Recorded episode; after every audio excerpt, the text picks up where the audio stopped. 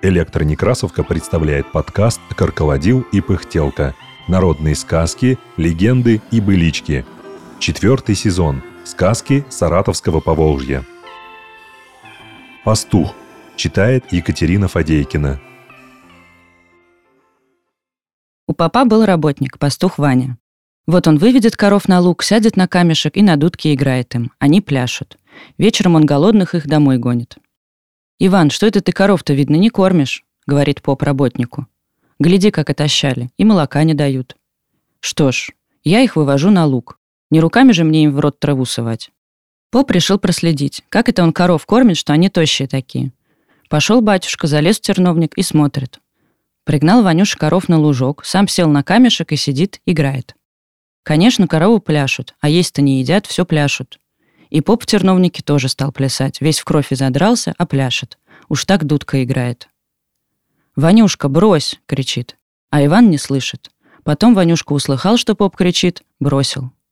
Приходит вечером домой. Поп и говорит матушке. «Вот, матушка, какая дудка у Ванюшки. Как заиграет, не можно не плясать. Ну, только спрячьте меня. Мне, папу, неудобно плясать», — говорит поп. Во дворе был амбар с хлебом. Вот Иван папа в амбар спрятал и заиграл. Ну, значит, стал поп в амбаре плясать на муке. Пыль поднял, не продохнешь. И все пляшут. И попадья, и куры, и свиньи.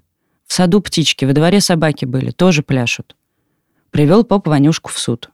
«В чем дело?» – спрашивает судья. «А вот он у меня коров сманил своей дудочкой». «Что это у тебя за дудочка, Иван?» – спрашивает судья.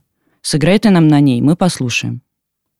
«Только меня привяжите, я духовное лицо, мне нельзя плясать». Ваня заиграл в дудочку. Все судьи заплясали. И поп тоже привязанный к шкафу в отдельном кабинете, пляшет. В шкафу-то были судейские бумаги, клей, чернила и прочее. Клей и чернила разлились, дела все перепортились, потому что поп плясал вместе со шкафом.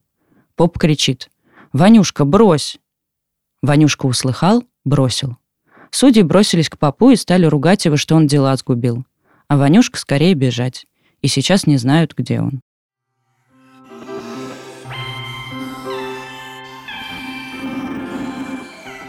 Эта сказка записана фольклористами УГ Крестелева в селе Березовка Турковского района в 1936 году.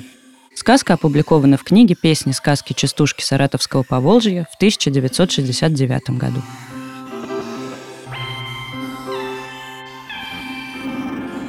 Над подкастом работали Илья Старков, Екатерина Фадейкина, Инна Маркова, Анатолий Соломатин – все сказки из нашего подкаста можно найти на сайте Электронекрасовка.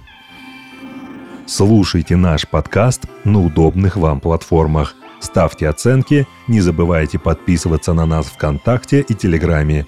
Так вы будете в курсе всех наших новостей. Библиотека имени Николая Алексеевича Некрасова. Москва, 2024 год.